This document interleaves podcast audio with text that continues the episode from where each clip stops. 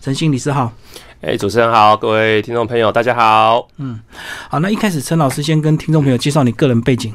哎，我本身是一个智商心理师。嗯，那我过去呢，呃，曾经有长达快十年的时间啊，我在学校里面、中学里面曾经服务过，当过辅导老师，也当过辅导主任。后来呢，我在两年前辞掉啊教职，然后现在是一个比较算是自由工作者的一个心理师的工作，所以现在有大部分时间就是写作、到处分享、演讲。等等，做一些比较推广性的一个心理工作。嗯，然后这本是你的第一本书，是不是主要写的内容就是针对你当初辅导的那些小朋友的一些状态？呃，这本书呢，其实会写是因为呢，我常我在这些辅导个案之中，我常常看到呢，孩子们或者说呢，在这些人这些孩子旁边，这些人其实都有很多的情绪上面的困扰。所以，此人进场维修中，主要就是在讲啊情绪，在跟我们介绍啊十个我们常见的负面情绪，然后怎么去应应，怎么去了解。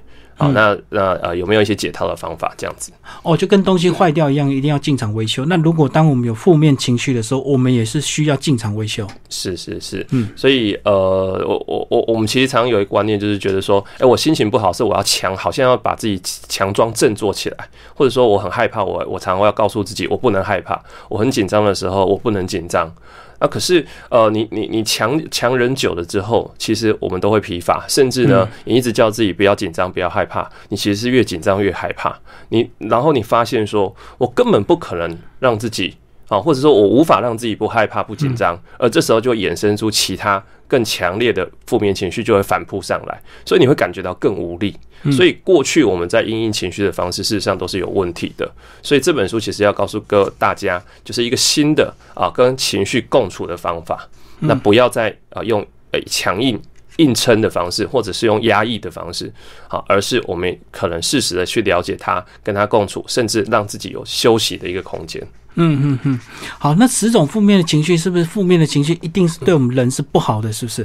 呃，这个就是要我这本书要打破的迷思。哎，因为我们都会认为说负面情绪不好，为什么会这样认为呢？因为从小到大，我们的爸爸妈妈或我们的老师就是用这样的方式来暗示我们。例如说，当你难过的时候，他告诉你说不要难过。嗯，当你觉得生气的时候，他说不要生气，你脾气不好。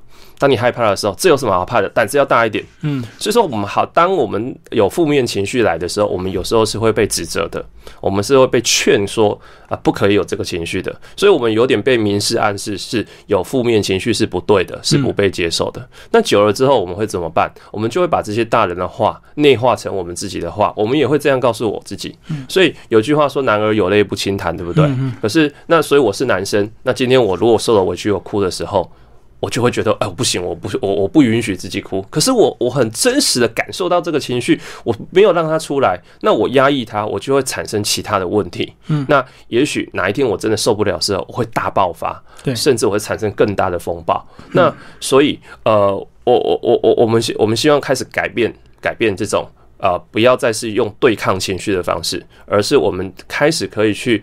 真的是面对它，而且是好好的理解它，然后看到这些负面情绪，它有一些正面的价值，对我们人生有好处的地方。嗯嗯嗯，然后这十种负面情绪，我们就来跟听众朋友聊聊这个呃，是不是都是青少年常常比较容易遇到的呃这些情绪这样子？不见得哎，其实青少年常遇到，我们大人也常遇到，都会都会遇到，其实就是人生中都会遇到的情绪。嗯，其实我们人从小到大出生的过程，这些情绪就是自然的在展现。所以从出生到死，我们一直都在经历各种情绪，无时无刻都有情绪。那有正向，也会有负向。那也也会有你喜欢的情绪，就会有你讨厌的情绪。那这些情绪，例如说我里面写到一个叫内疚，嗯，好，那内疚的情绪，事实上，呃，内疚的情绪，我们如果深深去去体去呃探究它的话，你就会知道说，当我内疚的时候，为什么？因为我可能对不起别人，或我可能做了一些事情冒犯别人，让别人受伤，所以我心里会过意不去。所以内疚是在提醒我们，我们可能要做些事情去弥补它。那当我弥补了，例如说我对不起你，我做一些事情弥补了，或者呢，我得到你的原谅的时候，那我内疚就过去了，对不对？嗯。可是我我我们有时候往往很内疚，很内疚。可是我我不知道这个情绪到底怎么回事，然后我就一直告诉自己说，我我不可以这样，我不可以这样，我不可以这样。嗯。然后我我又没有办法让自己不内疚，甚至我不知道这叫内疚。嗯，哎，但这就是最麻烦的问题。我们有时候，我们太多时候，我们自己是什么情绪，自己搞不清楚。哦，知道内疚还可以补救，那不知道内疚就很麻烦，就对。对，因为呃，你只知道，你只感觉到你身体，或是说你你心情是不好的，可是你不知道那个不好是怎么来的，你从来没有去探究它，你只是觉得说，哎，最近怎么心悬悬的、沉沉的，心情就被送哎，嗯，可是那个到底是怎么来的？怎么什么引起的？甚至我们，我我我我这本书试着也带带大家去发现说，情绪背后有一个更更长远的来源，例如说。我我可能做了一些事情，让你让我呃冒犯你，我感觉到内疚。可是我真正内内疚的对象可能不是你哦，因为我也许弥补完之后，我还是内疚。对，那那到底为什么我还是内疚？那这就是要去探索。也许在我们很长远的呃呃成长过程中，我在小的时候，或者说呃我在成长过程中，我可能真的对不起某某个人，我一直是带着内疚，而我只不过是把那个感觉投射到这个现在这个对象上。或者我从小到大被教养的过程里面，我爸爸妈妈都是用让我内疚的方式在教养我。例如说，你考这分，这你考这个什么烂分数，你对得起爸妈吗？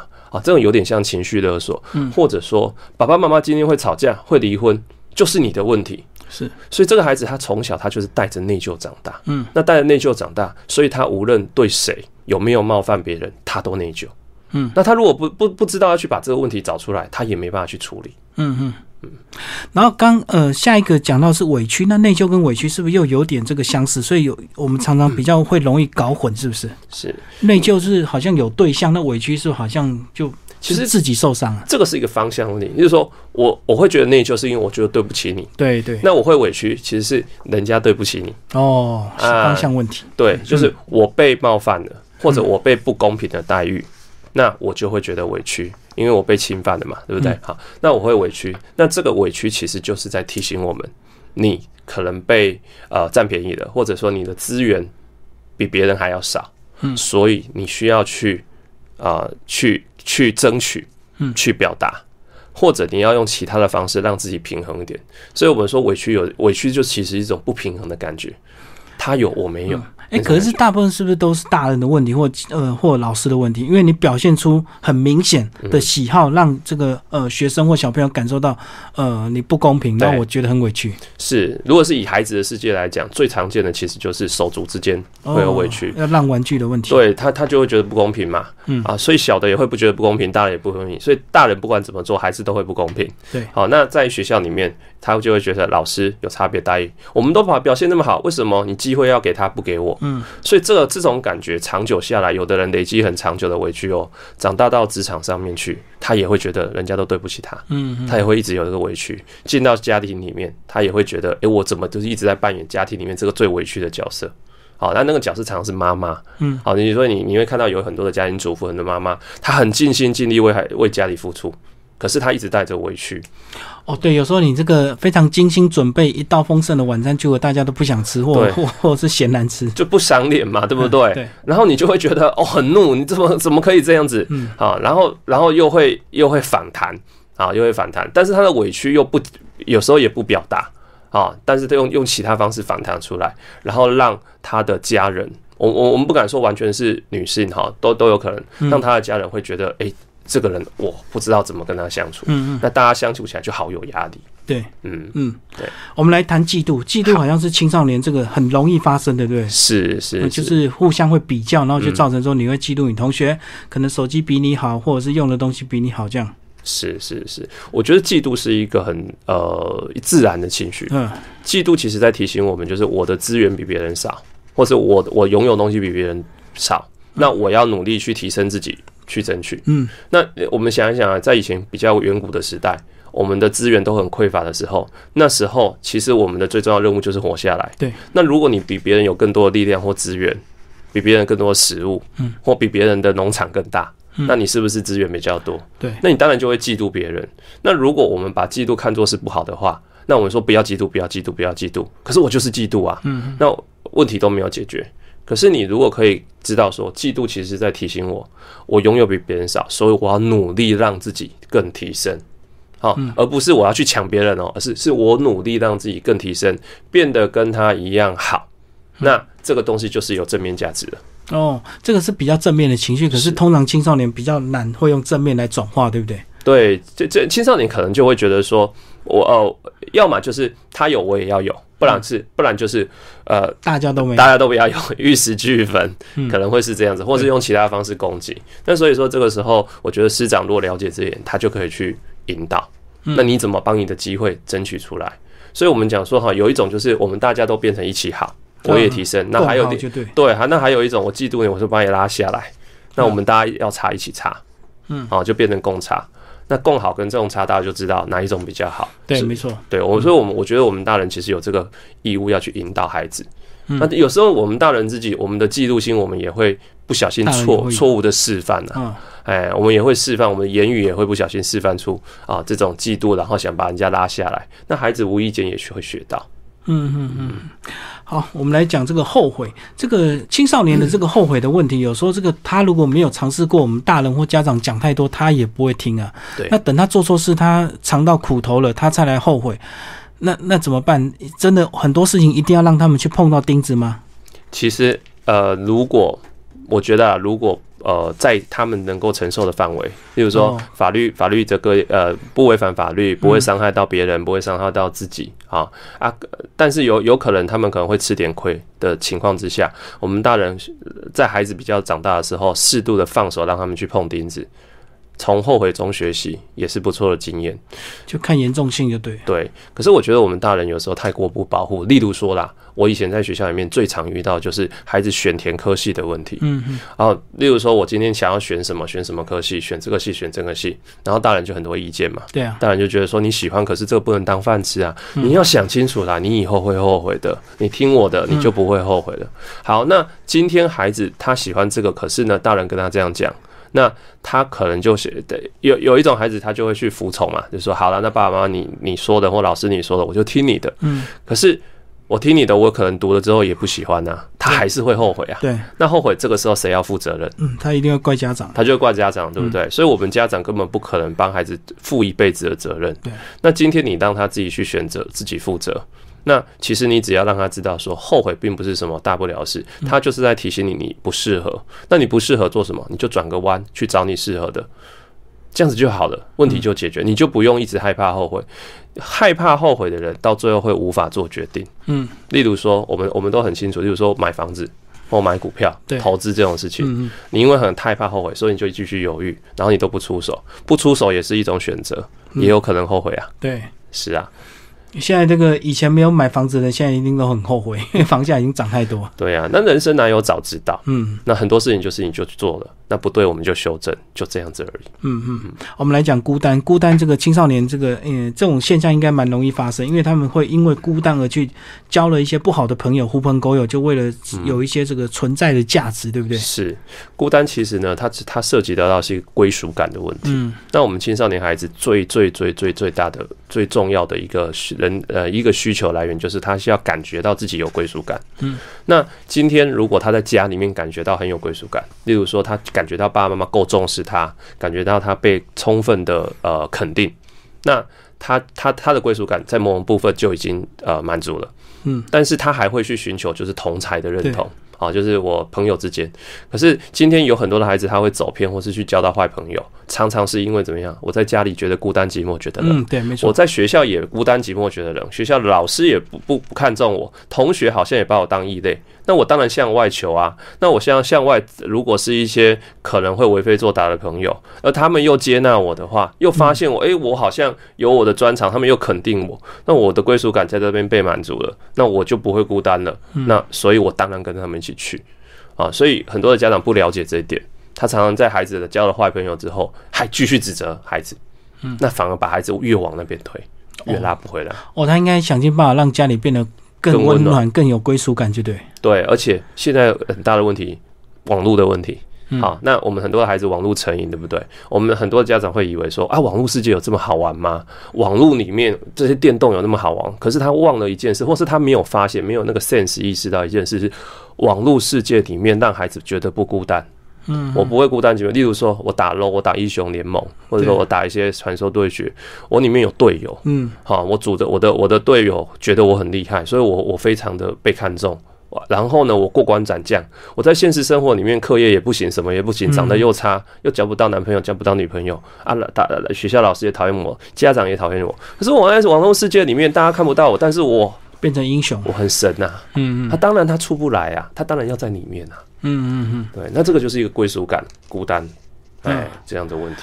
所以这个家长如果抱怨小孩爱玩电动，等你自己玩一遍，你就知道电动确实有它的一定的魅力，就对，很有魅力。嗯，有时候那个如果把它变成亲子共同参与，或许还能够导正一点回来，对不对？因为你有共同的话题，然后能够彼此定定定一个这个能够玩的时间啊，或者是那个尺寸这样子。对对对，所以我们都会是希望，就是父母跟孩子一起来参与网络这件事情。一方面是规范，一方面是让孩子感觉到自己被陪伴。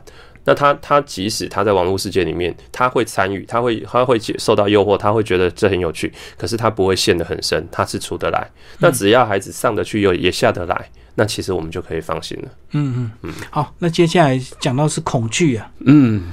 这个恐惧是家长也有恐惧，这个小孩也有恐惧，大家都有恐惧。恐惧是原始的情绪。嗯。所以我们人呐，就是因为恐惧，所以才生存得下来。那我们原始成恐惧什么？恐惧找不到东西吃，恐惧被动被人家吃掉，对，啊，也就是狮子老虎，对，原始时代嘛，对不对？恐惧被外族入侵，恐惧没有资源，恐惧天在地边。如果我们不懂得恐惧，我们就活不下来。对，那我们因为有有恐惧，所以我知道我要远离那些会让我害怕的东西。啊，那现在的现在我们处在一个安全的社环境里面，我们已经不用再去担心那种人身安全的问题了。可是我们的恐惧会是什么？其实也是那些心理需求。例如说，没有人爱，没有人看重，没有人肯定，嗯，好，或者说我恐惧被抛弃，嗯，好，恐惧没朋友，恐惧被霸凌，哦，等等这些问题，我害怕会担心一些我呃可能会发生的坏事情，那我恐惧感就出来了，哎，那恐惧感就会让我想要去逃离一些我觉得可能会发生的可怕的事情，嗯，那所以恐惧其实就是在提醒我们不安全，提醒我们这里危险。那你怎么让自己安全？怎么让自己危险？其实这样子就好了。嗯嗯，好。那这个后面呢，还有这个呃忧郁、失落，以及这个呃愤怒，然后还有这个自卑啊。那因为时间的关系呢，听众朋友可以找这本书来读，十种负面的情绪都有详细的一个说明。那我们最后再来帮呃听众朋友介绍最后一个自卑。自卑好像是这个呃。这个现代人或者是这个青少年，其实最容易遇到的一个问题，对不对？因为他永远都会觉得自己不够好，因为你同学这么多人，永远都有人比你帅、比你漂亮或比你有钱，这样子，永远都陷入那种比较之中。对，所以呃，我们在讲自卑感，尤其是青少年孩子的自卑感，它的来源到底是哪里？其实一方面是来自于比较，我比不过的人，我就会自卑。可是呢，我们不可能永远比得过别人，我们也不可能让别跟别人比别人好。那我。那些自卑到底源头在哪里？其实很多时候来自于成长过程，你的父母是怎么看你的？嗯，如果我长的长大的过程，我我表现的再好，我爸爸妈妈都认为你不够好，你不够好，你很糟，或者认为说我早知道不要把你生下来。哦，我有很多的孩子，我很之前有很多个案啊，常常会跟我讲说，爸爸妈妈从小跟他讲说，哈，早知道不要把你生下来，你真是一文不值，对你猪狗不如，好，你比什么还糟，或者他会拿孩子跟。其他的兄弟姐妹或其他的朋友做比较，那因为大人就这样看我了，那所以我也发展出低的自我价值感。所以说自卑其实就是一个低自我价值感，我不重要，我不好。所以有很多人，即使他已经是班上第一名，他已经是学校的校花级的啊校草级的人物了，是大家都羡慕的人了，可是他仍然觉得自己不够好，他还是有自卑感。为什么？因为他没办法自我肯定。对，所以那种人就即使爬得再高，他都不快乐。嗯，我们我们其实也不不乐见我们的孩子是这样子。嗯，我们希望他有有一定的现实感，知道自己哪里不好，也可以看到自己的好。嗯，那这样子其实他的人生就比较能够呃有有一定程度的满足或者幸福感。嗯，因为即使你是不管你是什么样条件的孩子，你一定有一些。跟别人不一样，就是你独特的好就对了。对，就父母亲要帮忙这个呃小朋友挖掘出来。是是是，嗯，来最后在书里有讲到这个减快疗法，是不是也稍微介绍一下什么叫做减快疗法？好。呃，减快身心积极疗法哈，它是由大陆的一个心理学的专家叫李宗颖老师，好，他所研发出来的。那它里面呢，融合很多不同的心理学的学派，还有一些技术技巧。啊，它标榜的其实就是一个简单、快速、容易上手的一个呃心理学的技巧。那它其实里面有很多是啊，就是靠一个人我自己可以帮自己做操作练习，好，或者我在引导之下可以。啊操作练习来转化我的情绪的方式。嗯，那我就因为我上过这样的课，受过这样专业训练，所以我把这一套技巧的一些方法原理，我把它放到书里面，嗯，有步骤性的来让啊这个呃读者他可以自己看着书，自己就可以在生活中练习了，而且都是一些非常非常简单的。啊，一些方法，例如说有一些是想象的方法，嗯，啊，用想象的方法，那有一些是配合自己身体的某些动作，其实呢，只要看的大概就很容易操作。哦，简单的容易操作，然后就能够转化你的情绪的焦点，就对。是是是，嗯简单快速，然后易上手。嗯啊，这是简简快积极身心技法，它想要帮助人的地方。嗯，好，今天非常谢谢我们陈志恒心理师为大家介绍他的第一本新书《此人进场维修中》，然后这个呃这本书是就近文化出版，谢谢。谢谢。